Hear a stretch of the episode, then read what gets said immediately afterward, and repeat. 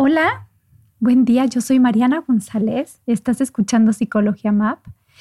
En el esfuerzo por mirar a los que no son mirados y en el intento por darle un lugar a esas personas que ayudan sin tener el reflector, te comparto esta charla a la que fui invitada a través de Lisette, a quienes ustedes ya conocen, y ayúdame a sonreír ante el cáncer.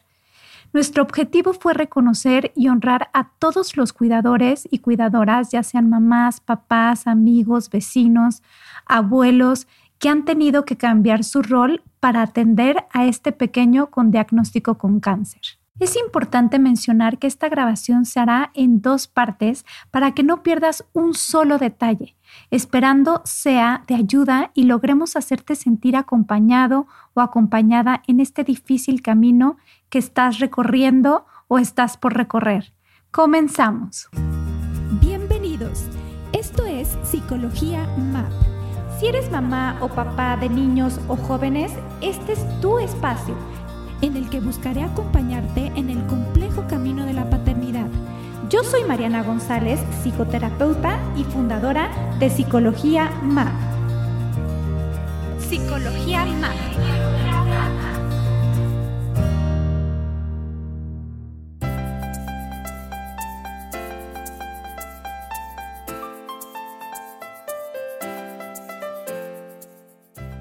Buenas noches, estamos muy contentos de poder eh, platicar hoy de, un tema que es de muchísimo interés para ustedes. Eh, vamos a, quiero checar si efectivamente estamos en vivo, Mariana, sí, sí estamos en vivo. Perfecto. Eh, qué hola, qué gusto. Hola. hola, ayúdame a sonreír ante el cáncer. Hola, hola. Muchas gracias, Mariana, por estar aquí. Gracias a todos los que nos escuchan a través de de la página de Ayúdame a Sonreír ante el Cáncer en Facebook. Es un honor para mí poder tener esta plática con una experta, con una gran amiga y además con alguien que ama profundamente a los niños que Asaka acompaña. Entonces tenemos todos los elementos, Mariana, para poder eh, hacer de esta plática algo que, que, pueda, que pueda vivir eh, de una manera permanente en quien nos escucha hoy sea si tú estás escuchando este en vivo y eres eh, papá o mamá o abuela o abuelo de un niño con cáncer, tía, madrina, no sé, quédate, no te vayas. Y si no tienes nada que ver con el cáncer, si no conoces eh, incluso a alguien que tenga cáncer, también quédate por algo, por algo prendiste eh, la pantalla y estás, estás ahora con nosotros. Entonces, bueno, quiero presentar a la estrella de hoy. Ella es Mariana, Mariana González. Es, eh, ella es licenciada en comunicación, es psicóloga. Ahorita me gustaría que pudieras platicarnos em, cuál es tu formación, Mariana, pero, bueno, sí quisiera adelantarme a decirles a todos que pues muchos ya la conocen, eh, muchos han, han, visto que su vida se ha transformado gracias a, a, una terapia tomada por, con Mariana y, y bueno, ha ha tocado la vida de voluntarios, de voluntarias, de familias del hospital, de médicos, de oncólogos, de, de hematólogos, de pediatras, en fin, nos, nos, nos tardaríamos muchísimo en poder hablar de todo lo que has beneficiado Ayúdame a Sonreír ante el cáncer, Mariana. Pero, pero bueno, lo más importante es que tu amor hace, hace estos milagros como el de hoy de estar aquí y de, y de poder platicar de algo que nos apasiona a, los a las dos, pero me gustaría que, me, que, que sí te, si te pudieras presentar en esta, en esta parte de la formación, porque eso, eso también te da, le, da un, un, poder más grande a tu palabra. Entonces, cuéntanos, María. Les cuento, primero pues agradecer este tanto piropo. La verdad es que estos encuentros para mí han sido parte fundamental de mi crecimiento, tanto personal como profesional. Entonces me siento muy halagada, muy privilegiada y encantada de poder estar aquí contigo, Lisette, y con ASAC. Como dijo Lisette, algunos ya me conocen. Yo soy Mariana González, estudié comunicación y la maestría en desarrollo humano en la Ibero. Después hice un diplomado en técnicas de juego para niños con problemas emocionales y un diplomado en adolescencia en la escuela de psicoterapia de juego, se llama Asociación Mexicana de Psicoterapia de Juego. Después hice la licenciatura en psicología en la Universidad Intercontinental y terminé con, en tanatología en la misma, en la misma universidad, en la Universidad Intercontinental. Ahora, este, bueno, doy terapia, de terapia emocional, trabajo mucho con adolescentes y acompaño cuando puedo y, cuando se da la, la, oportunidad también a, mamás que están viviendo esta situación de tener un hijo con, cáncer o han tenido algún hijo con, con, esta enfermedad. Entonces, bueno, más o menos, este, desde la perspectiva profesional, esa soy yo. Desde la parte personal, bueno, pues soy una mujer también en búsqueda de su propia identidad, con hijos, tengo tres hijos, este, esposa, amiga y una, una persona normal, ¿no? Este, como, como cualquiera de las personas que nos está escuchando y que nos está viendo. Gracias, Mariana. Bueno, pues eh, ya rodeando todo lo que, lo, que, lo que representa Mariana para el mundo y para SAC, eh, pues vamos a entrar en el tema. Gracias, Mariana. Hoy, eh, bueno, estamos estamos en un mes muy especial para el cáncer infantil. Se llama el mes dorado, septiembre dorado. Y bueno, lo que, lo que se busca con este mes es la concientización del cáncer infantil. No tendría que existir un mes en el que tengamos que concientizar eh, a través de información y a través de, de, este tipo de pláticas, porque el cáncer infantil es, pues está latente y es, es, ya parte de, de, la, de, la, de una problemática social, ¿no? Pero eh, esto, esto a nosotros nos deja la, pues, pues esta, esta preocupación y ocupación en, en, que hay muchos temas y, que, no se, que no se conocen, que no se tratan y que es bien importante que, pues que abracemos esta, esta función que tienen los cuidadores en el cáncer infantil. Entonces, bueno, en el mes dorado es, vamos a estar hablando de, muchas, de muchos temas eh, y vamos a buscar la concientización del cáncer infantil.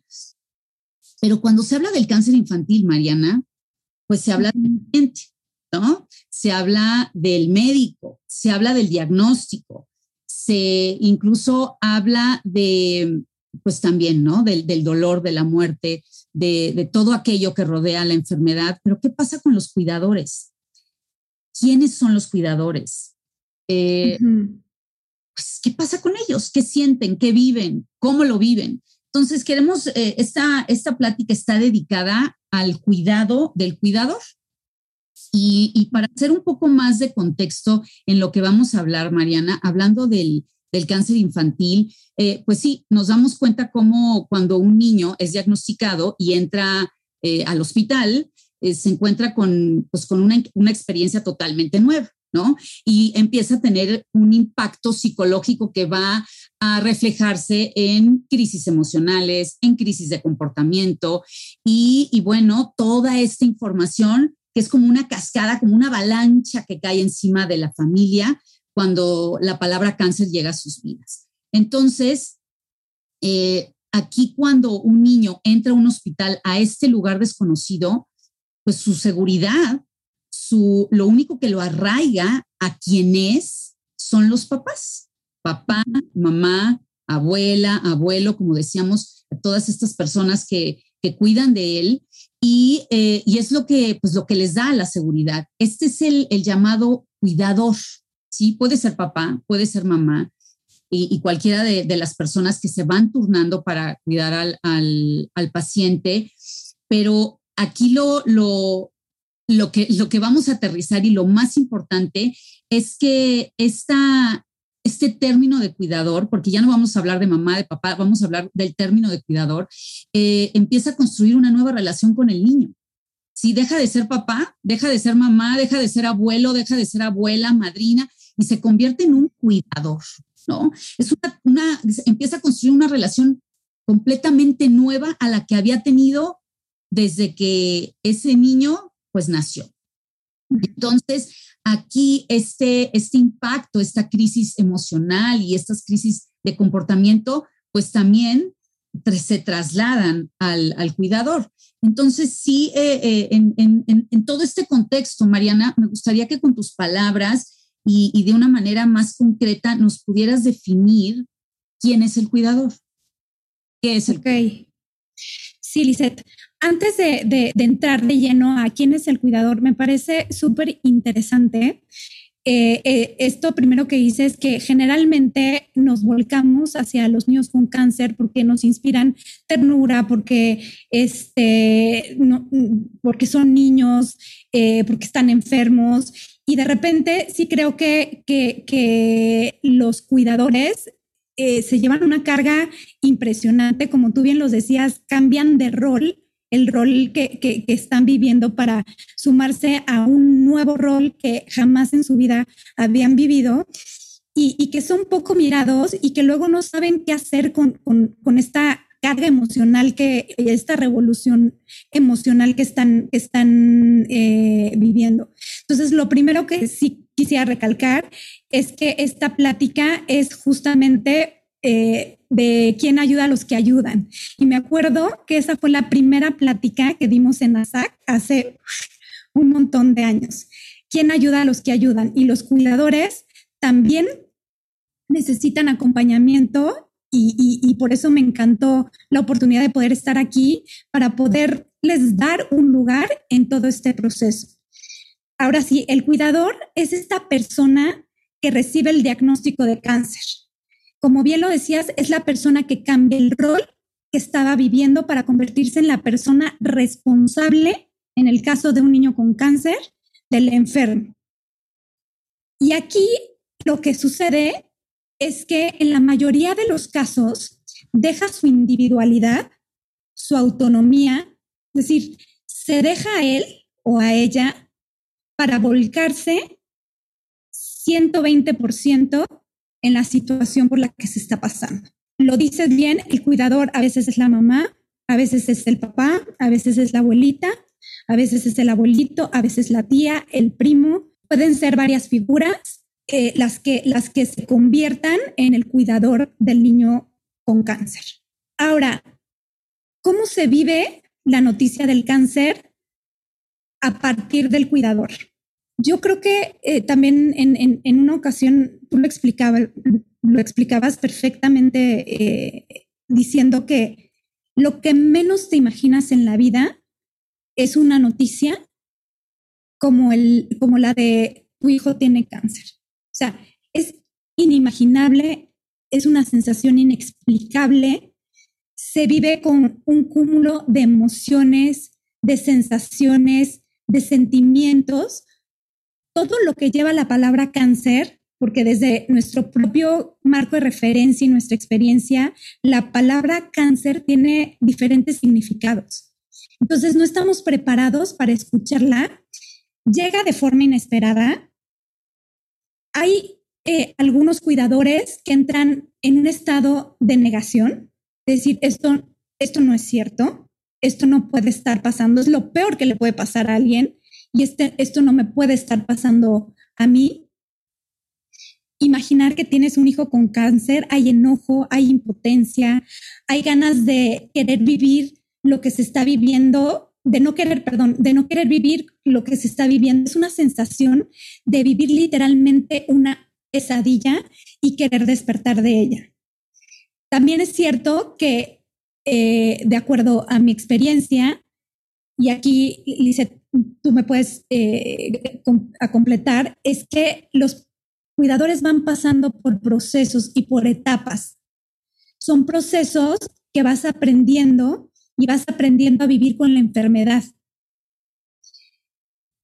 Lo que sí es cierto también es que vas viviéndolo como de forma automática. Es como si te pusieran play, tú, tuvieras que tomar un montón de decisiones, levantarte, ir al hospital, eh, como que no lo piensas mucho, sino que empiezas a actuar. Y justamente creo que esta plática lo que, lo que puede hacer es ayudar a que no se viva de esta manera, como tan automatizada, tan, eh, pues, pues, como robot, ¿no? O sea, pues hago lo que tengo que hacer porque tengo que sacar el día y ya está. La invitación aquí es a, a poder ser conscientes de lo que está pasando para poder vivir el cáncer de tu hijo, de tu hija, de tu nieto, de tu nieta desde un lugar diferente y resignificado. Ahora, la pregunta es, ¿cómo te preparas? Y la respuesta es, o sea, no, no hay forma de preparar, ¿no? O sea, esta es una noticia que, que no tiene preparación y es verdad, lo decía hace un momento, nadie nos puede preparar ante una noticia como el cáncer, pero sí podemos hacer algunas cosas que permitan reajustar esta nueva vida que está por empezar. Tú, Lizeth, hablas mucho de los maestros de vida. Les, dice, les dices los maestros de vida, les dices los maestros a los niños con cáncer, porque el diagnóstico de cáncer es el inicio de una nueva vida, de un nuevo comienzo. No sé si aquí quieras agregar algo, Lisette. Sí, te, escucho y, me transporto inmediatamente a todas, a esas camas, a, esas camas de hospital, a esos pasillos en donde nos encontramos con, con los papás, con las mamás, eh, como, pues como perdidos un poco, sobre todo en la, en la parte inicial, cuando están empezando, cuando apenas el diagnóstico se, ha dado, cuando incluso la noticia eh, no le ha llegado por completo al niño, sino que la, la tienen ellos como, como si les aventaran la pelota y, no supieran cómo, cómo, cómo, cómo regresarla, ¿no? Y, tener esta información, tener esta información que tampoco les, les los llena de información porque no, no cuentan por completo con ella, eh, no porque los médicos no se las den eh, al, pie de la letra, sino porque a, veces en esta confusión de estar frente a, la noticia del cáncer, el, papá o la mamá se quedan, como bien lo dijiste, eh, pues pasmados, como, como en automático, y es decir, ok, ¿qué sigue? ¿Qué sigue? Vamos a sacarlo, ¿no? El, clásico échale ganas, vamos a echarle ganas, que Asac no dice échale ganas, vale decirlo, que tú nos lo enseñaste muy bien, pero en el, en el automático, en el brincar, brincar de, de la noticia, viene el cáncer, ok, a echarle ganas. ¿Qué pasa en medio, no? ¿Qué pasa en medio de todo esto? De, tiene cáncer mi hijo, a, se lo tengo que decir a él y vamos a, a vivir la experiencia del cáncer. Esa, ese, esa parte que está en medio a veces se queda en el limbo, se queda un poco flotando en el aire y a veces incluso por, por lo que hemos podido eh, platicar con las mamás, Mariana, y con, y con algunos papás, eh, caen en la cuenta mucho después, incluso a veces hasta la vigilancia, porque no se dan la oportunidad de validarse, porque no se dan el permiso de sentirse tristes, angustiados. Eh, ¿Por qué? Porque a veces ni siquiera pueden hacerlo. Y aquí me gustaría detenerme un poquito, Mariana, en, cómo también se suma el cáncer a una estructura familiar que a lo mejor puede estar quebrantada, ¿no? A una situación económica que se va a agudizar a partir del cáncer también. Entonces, es el cáncer, es, la, es, es, es a lo mejor una situación de, eh, que no está papá, o que no está mamá, ¿no? Que no está el cónyuge, que no está, que no hay quien me ayude. Y además a esto le sumamos toda la vorágine de, situaciones e, e, económicas que me va a abrumar y me va a sentir aplastado. Entonces, hay momento para sentir. Los papás te dicen, no. Es más, a veces te dicen, no quiero sentir. Y es, es eh, tú, tú, muchas veces no lo has dicho, Mariana, es eh, es también parte del amortiguador natural del cuerpo, ¿no?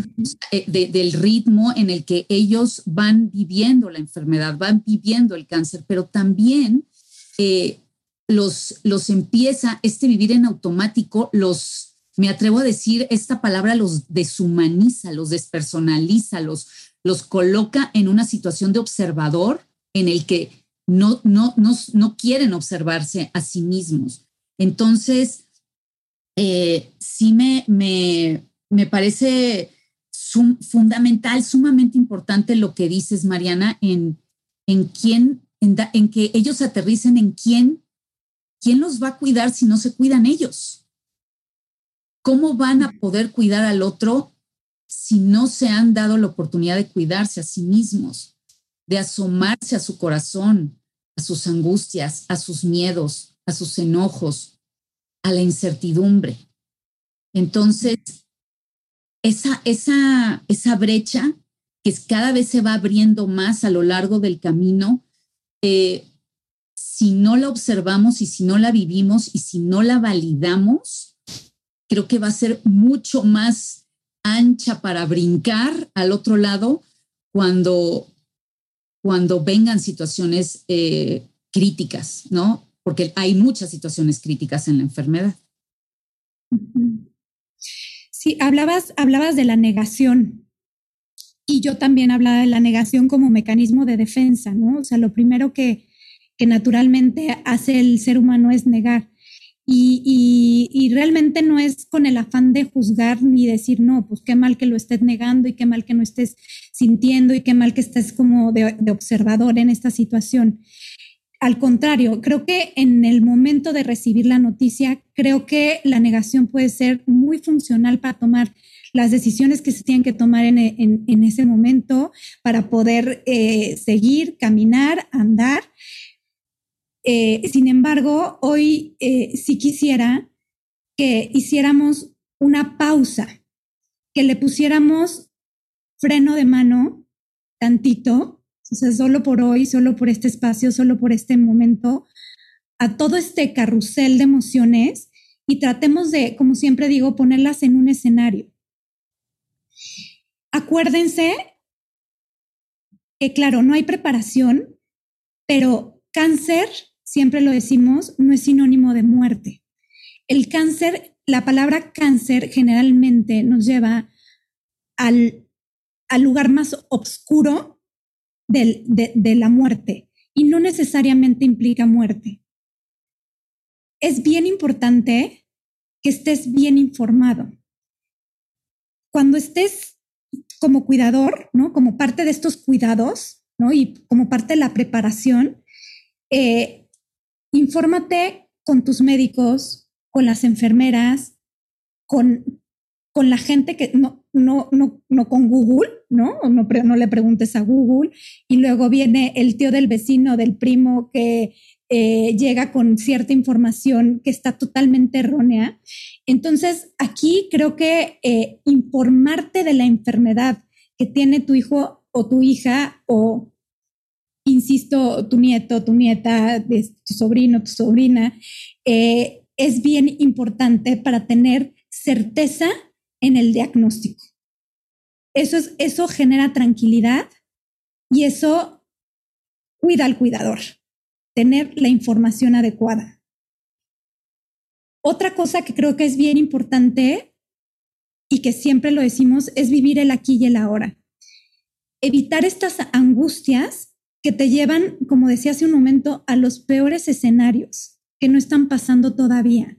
Entonces, ¿hoy qué hay? Hoy sí hay vida. ¿Hay un diagnóstico de cáncer? Sí. A lo mejor todavía no está definido, no.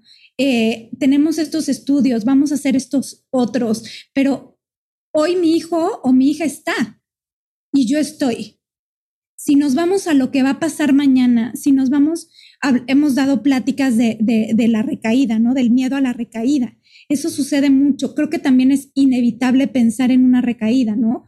o pensar en, lo negativo, pero cuando pase, porque pues somos humanos y nos puede pasar, pero cuando pase, tratar de regresar al presente y a lo que se tiene el día de, de hoy. Yo aquí también, cuidador y cuidadora, te diría, busca una red de apoyo que te sume, que te dé valor. Hay mucha gente bien intencionada que de repente pues en lugar de sumar te resta. Y puede ser un familiar, y puede ser tu mamá, y puede ser un primo, o puede ser la hermana, que dices, híjole, ahorita, ¿no? Bajo este esquema, esto me está sumando más problemas del que ya tengo. Entonces, se vale poner límites y se vale decir hasta aquí y hacer un análisis de qué personas van a ser nuestra red de contención en caso de necesitar una llamadita, eh, eh, no sé, una escapadita, algún parque, ¿no? A tomar aire, a respirar, a tomar distancia. ¿Quién va a ser esta, ¿Quiénes van a ser estas personas que nos van a contener? Tómate tu tiempo, aún en el hospital. Seguramente hay mamás que nos están viendo desde el hospital o nos están escuchando desde desde el hospital.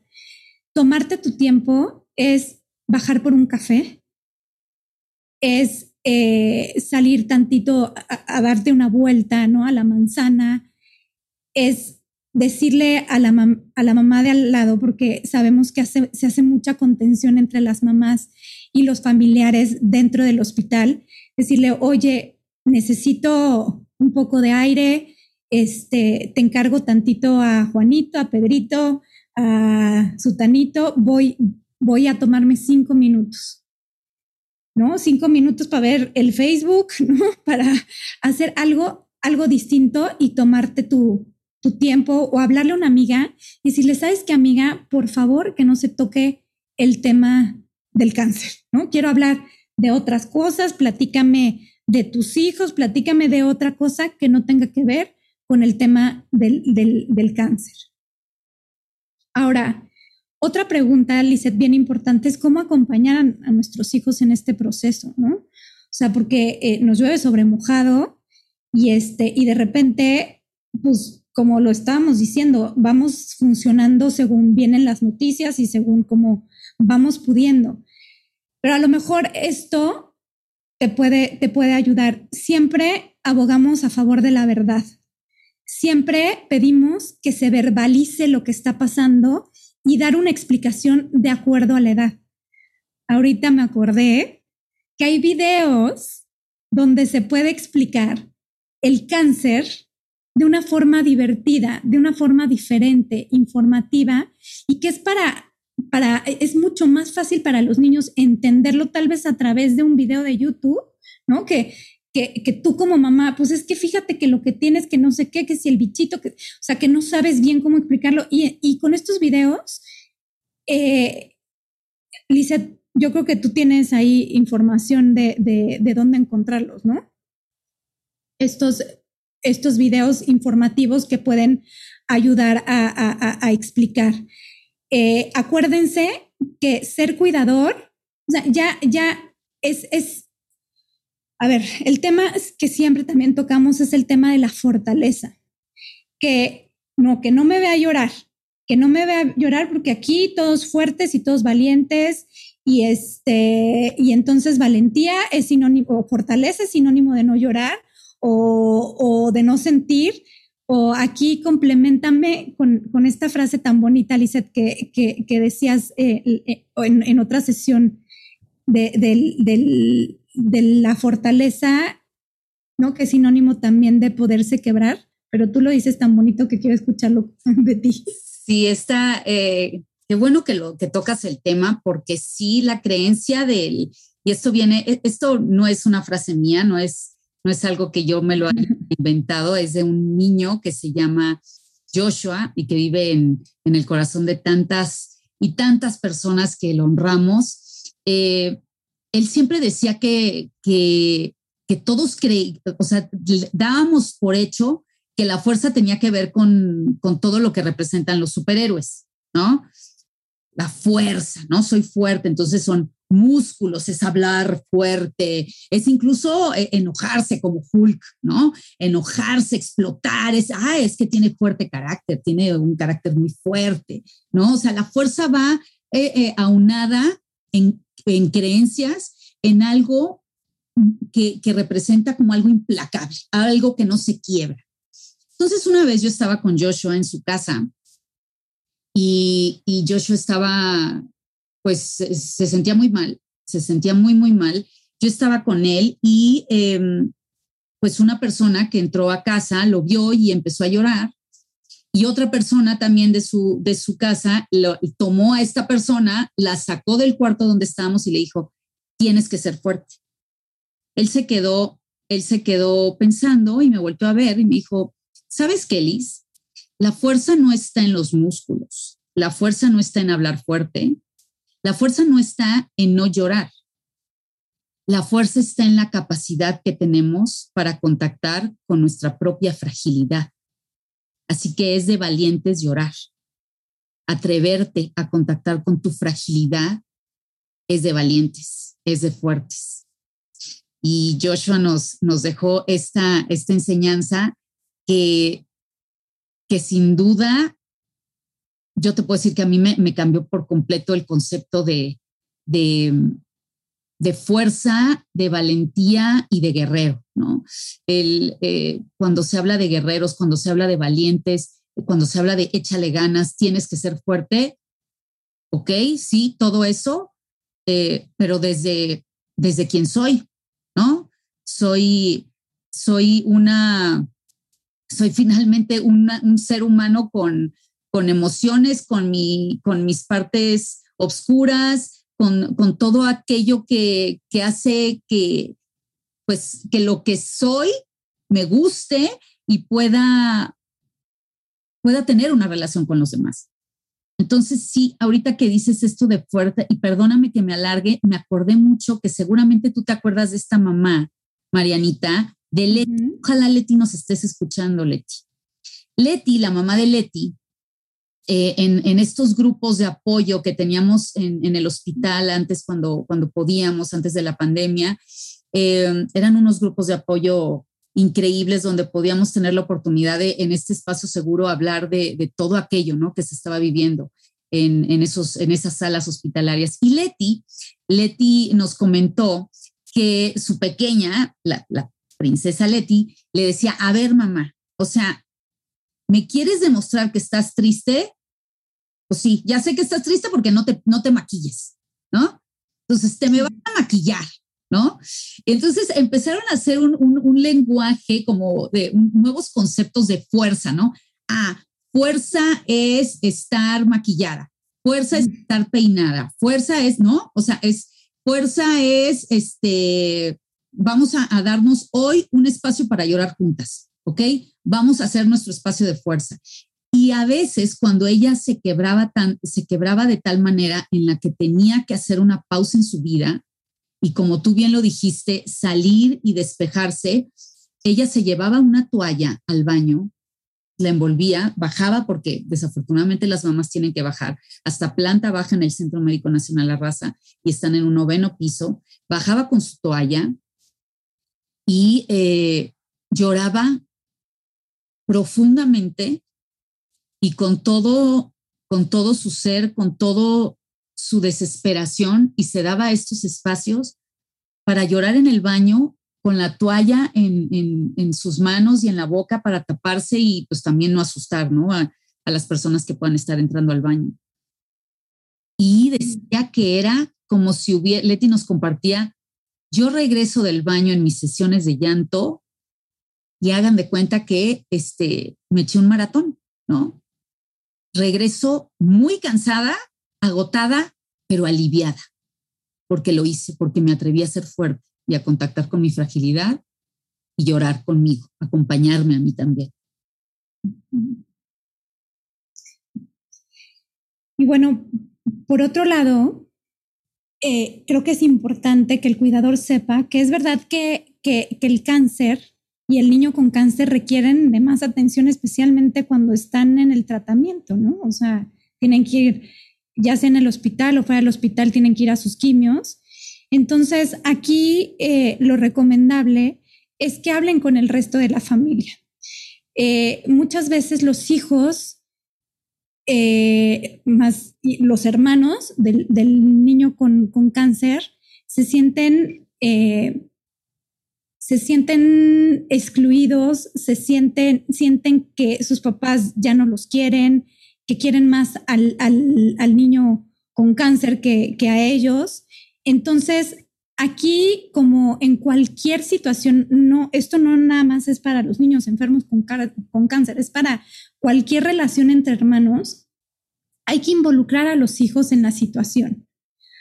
Eh, si, es el caso de la pareja, hay que involucrar a la pareja en, el, proceso. Si están los abuelitos, pues hay que involucrarlos en el proceso con pequeños detalles. Puede ser, ¿sabes qué, hijito? Eh, acompáñame a comprar la medicina o la gasita o este, como, como incluirlo y también verbalizarles la información que se tiene de lo que está pasando y de lo que está sucediendo. ¿Sí? Es bien importante decirle a los hermanos que no por el hecho de que su hermano tenga cáncer, los quieren menos a ellos, que ahorita él requiere de más atención por la situación que está pasando, pero eso no quiere decir que al otro lo dejen de querer. Sí, cada uno es especial, cada uno tiene su lugar y ahora uno necesita más atención que otro. Eso yo creo que es súper importante. Otra cosa que creo que, tenemos que trabajar es aceptar la realidad sin mayores expectativas, que tiene un poco que ver con lo que decía de vivir el presente, aquí en el ahora, eh, el aquí y el ahora. De repente escucho a las mamás como, como con la esperanza de que la montaña rusa deje de, de ir, de subir y bajar. Pero creo yo que con cáncer o sin cáncer, claro que es diferente, obviamente, pero la vida es así. La vida es un, es, es, de subidas y bajadas. La vida, si no fuera el cáncer, pues tendríamos otros problemas y otras cosas que solucionar. Y, y, y, y, luego de verdad escucho como el algún día todo esto va a estar estable. Entonces, cuando esto esté estable, pues voy a ser muy feliz. Y resulta que no pasa. Entonces la frustración es muy grande. El estar esperando algo que no, que no necesariamente va a pasar. Entonces vamos a aceptar o intentar aceptar esta realidad por la que estamos viviendo. ¿Quieres complementar, Lisette? Sí, y, también más que complementar, también preguntarte, Mariana, en, esto que hablas de, esta contención familiar, ¿no? De, todo lo que, lo que van viviendo por separado, cada, cada uno de los miembros de la familia, sea pequeña o grande. ¿Qué pasa, Mariana, cuando estos cuidadores, ¿no? Hablando del, cuidador, se van pues, turnando, ¿no? Y por lo general en casa, los, los, pues si hay papá y mamá, o si hay hermanos, como, como que se trabaja en equipo o se procura trabajar en equipo. Pero ¿qué pasa cuando este cuidador no se, no se involucra eh, del todo eh, en, en, su rol? Y, y, vamos a suponer, ¿no? Papá y mamá, ¿no? O sea, mamá y papá obviamente tienen pues personalidad diferente, peculiaridades, este, una relación distinta con el hijo y aparte pues está construyendo esta nueva relación, ¿no? De, de papá o mamá pasó a ser papá, pero pasó a ser mi cuidador que antes, antes me regañaba por, a lo mejor porque eh, no sacaba buenas calificaciones y ahora este, me está obligando a, él, o ellos piensan así, ¿no? O pudieran pensar así. Este, es, me, me siento eh, presionado por papá porque, porque quiere que yo conviva con el resto de los, de los niños que están en la sala y yo hoy no tengo ganas, ¿no? Entonces, venga mamá, ¿no? O, este, o papá, este, sí me pasa, por ejemplo, comida de afuera. O sea, ¿cómo viven? O, o abuela, en fin, ¿no? Hablando, hablando del cuidador como tal. ¿Cómo se viven estos, esta, este diferenciar a los cuidadores ¿Cómo tú piensas que, pueden, que se puede trabajar en equipo cuando no pueden estar ahí al mismo tiempo, en el mismo momento eh, del, niño, o sea, del paciente? O sea, porque a lo mejor un cuidador va a vivir eh, una, situación de crisis eh, muy, muy profunda en, el camino de la enfermedad, pero ahí, viene el, el, papá y no le, no le ha tocado, ¿no? O le toca las noches, que son que, a lo mejor no puede dormir, en fin, todas estas experiencias que, que se contraponen, ¿cómo pueden trabajar en equipo estos cuidadores para beneficiar al paciente? Para que este paciente no, em, no empiece a sentirse confundido con, pues, con todo esto que te, que te cuento. A ver, yo, yo creo dos cosas y ahorita me vino a la mente un poco esta situación de, de los hijos de papás separados, ¿no? Que, que de repente pues, me ha pasado que estoy en terapia y, este, y es que la mamá se queja de que en casa el papá pues no levantan el plato dejan todo tirado y el papá se queja de que en casa la mamá hay demasiadas reglas. O sea, está, cada, cada uno funciona de manera diferente. Y en este caso, creo que lo, la intervención tendría que ser, eh, a ver, Juanito, con tu papá así funciona, con tu mamá funciona de otra manera. Claro que los confunde.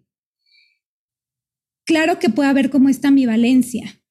Eh, sin embargo, veo titánico que todos vayan hacia la misma dirección cuando hay conflictos importantes en la dinámica familiar. Entonces creo que, que, lo más importante sería, uno, no hablar mal de papá o mamá enfrente del, del chiquito, decir, ay, es que tu papá que no te cuida, que te pasa la comida que no puedes comer, este, ¿no? Papá no hables mal de mamá, es que tu mamá este, te sobreprotege, te cuida demasiado, tratar de evitar hablar de esas cosas enfrente, enfrente del niño. Y al niño decirle, así es tu papá, así es tu mamá, así es tu abuelito, así es tu abuelita, y tratar de respetar las diferencias mientras no sean perjudiciales para el niño. Ahora, hay un tema que platiqué al principio. Tu red de contención tiene que ser de gente que te sume. La gente que está cargando y que no está sumando y que más bien está empeorando la situación, pues hacerla a un ladito. ¿Sí? sí. Ya, ya, ya buscaremos distintas estrategias para hacerlas a un lado sin, sin ofender, sin eh, gritar, sin, pues ya no puedes volver a ver al niño ni, ¿no? O sea, como con estrategias sutiles, asertivas, pero que vayan marcando el límite. El, si suma y te echa la mano para poder descansar un ratito, para este, irte a, a tomar un café, para cuidar a los otros, a los hermanos, en fin, pues bueno, habrá que aguantar también tantito, ¿no? Porque pues, no, todos tenemos la misma, la misma idea. Importante es el apoyo em, pues de psicología, ¿no? Del área de psicología. Y qué importante es que cuando no hay un área de psicología en el hospital donde se encuentren, que busquen un, que busquen centros de ayuda, ¿no? Esto, y esto para, para quienes nos escuchan, eh, y, si son mamás de, del hospital o, no, el Centro Médico Nacional La Raza, búsquenos porque hay, hay centros que, que incluso de manera telefónica pueden, pueden ayudarlos. Entonces, esto más allá de, de ser un complemento en el tratamiento, es parte del tratamiento, la, la, la terapia psicológica. Sí, hay que, hay que valorar el, el, grado, ¿no? O sea, el grado de la situación, si sientes que ya te está, bueno, es que siempre hay momentos donde sientes que te está sobrepasando la situación, ¿no? Cuando tienes un hijo eh, enfermo. Pero al día siguiente a lo mejor te levantas, ¿no? Con, con, con un, pues con una vibra diferente y entonces pasa como este, esta etapa o este momento de sentirte abrumado y que ya no puedes, entonces pues eh, valóralo. Pero si ya llevas muchos días, si ya llevas el mes completo sobrepasada, sobrepasado, que ya no puedes más, pues sí, lo, lo importante sería pues acudir con un especialista y es verdad que hay mucha gente que, que ofrece terapia eh, intervención en crisis de manera gratuita. Hay muchas asociaciones, no nada más ASAC, que, están a favor de este tipo de acompañamiento y que, lo hacen muy bien. Ahora, eh, otra cosa como cuidador, que siempre, eh, siempre lo he dicho, es que hay que dejar el menor espacio para las fantasías. Los niños siempre van a fantasear, igual los adolescentes, igual nosotros, ¿no? Luego nos estamos imaginando 80 mil cosas. Entonces, creo que es importante hablar con los niños y con los hermanos del qué te imaginas que va a pasar. Incluso sé que es bien difícil y a lo mejor lo digo de dientes para afuera, ¿no? Porque no estoy viviendo una situación de esa magnitud, pero a mí me parecería desde, este, desde esta perspectiva hablar incluso de la muerte. ¿Qué te imaginas de la muerte? Porque creo que como dice Lisette, es la oportunidad que ustedes tienen, que no tienen otros, para poder resignificar el sentido de la vida, pero también resignificar el sentido de la muerte. Y esto solamente puede suceder si se habla del tema. Sé que es bien difícil, pero hay que intentarlo. Eh, creo que eh, eh, es, es, es, importante poder hablar de la muerte. pasa, bueno, me tocó alguna vez que estaba en una llamada con alguna mamá en el hospital y de repente escucho un llanto inconsolable. Le pregunto a la mamá qué está pasando y me dice, es que acaba de fallecer un, una compañera de cama de, de mi hijo. Bueno, a mí, que yo estaba del otro lado, que no estaba viviendo lo que estaban viviendo estos niños y estos papás, se me encogió el estómago, se me comprimió el corazón y lo único que pude hacer es decirle, acércate a tu hijo, tócalo y si hace falta hablamos después, ¿no? O sea, lo que sucede generalmente cuando muere algún compañerito de cuarto, algún compañerito de cama, es que no hablamos.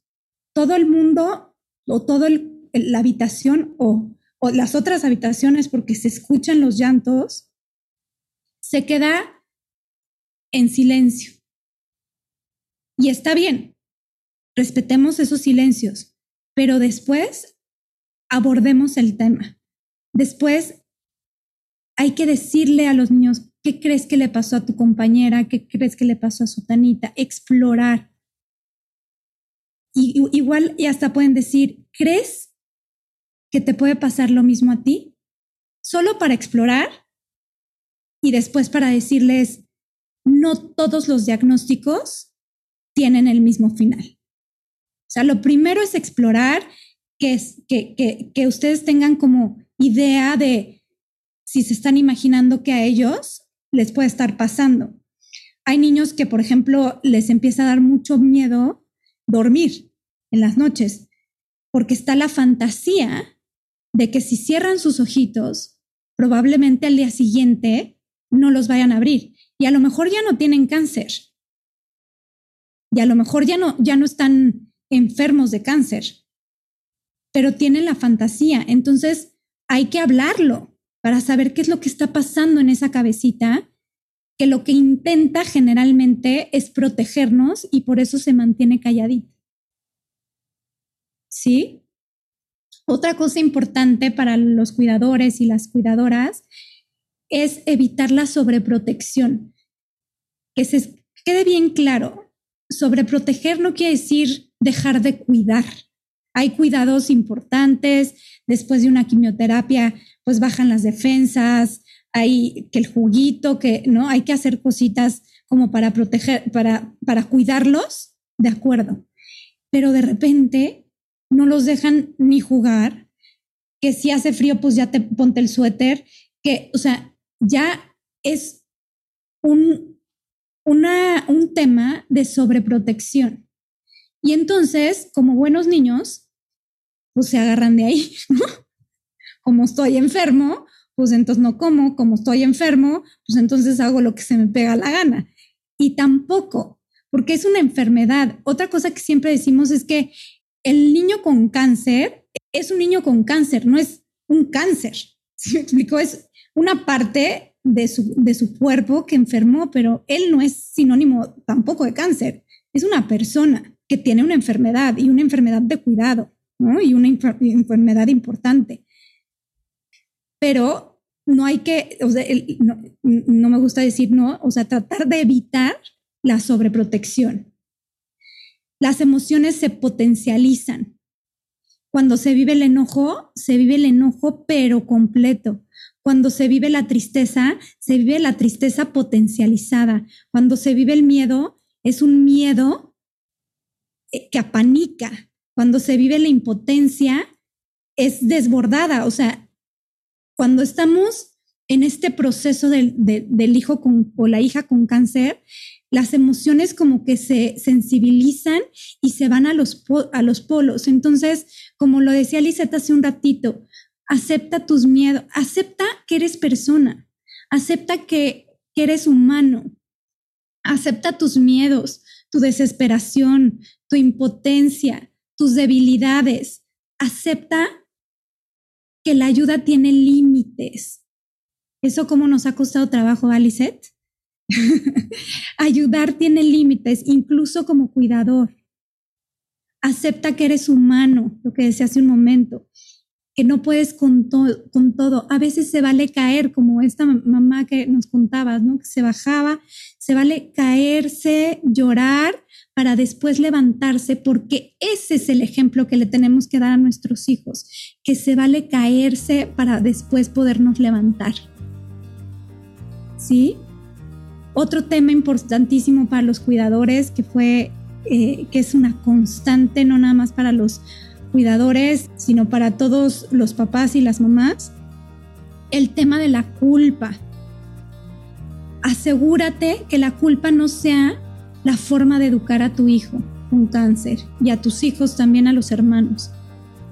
Además de que tú no tienes la culpa, y lo vuelvo a repetir las veces que sean necesarias, tú no tienes la culpa de que tu hijo o tu hija tenga cáncer, nadie tiene la culpa, obstaculiza la educación de los hijos. Es inevitable sentir culpa, pero hay que intentar en la medida de lo posible decir, esto no tiene que ver conmigo, no es culpa de nadie, esto nos tocó vivir porque algo tenemos que aprender de esto.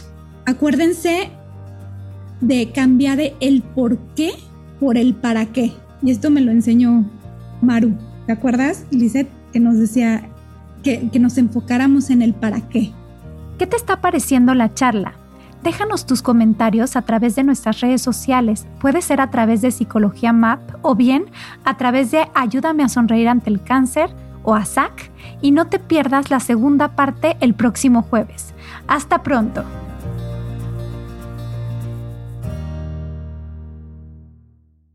Sigue escuchando Psicología MAP todos los jueves. Entra a psicologiamap.com para enterarte de más episodios. Súmate a las redes sociales comenta o escríbeme a infopsicologiamap.com. Esta ha sido una producción de puntoprimario.com.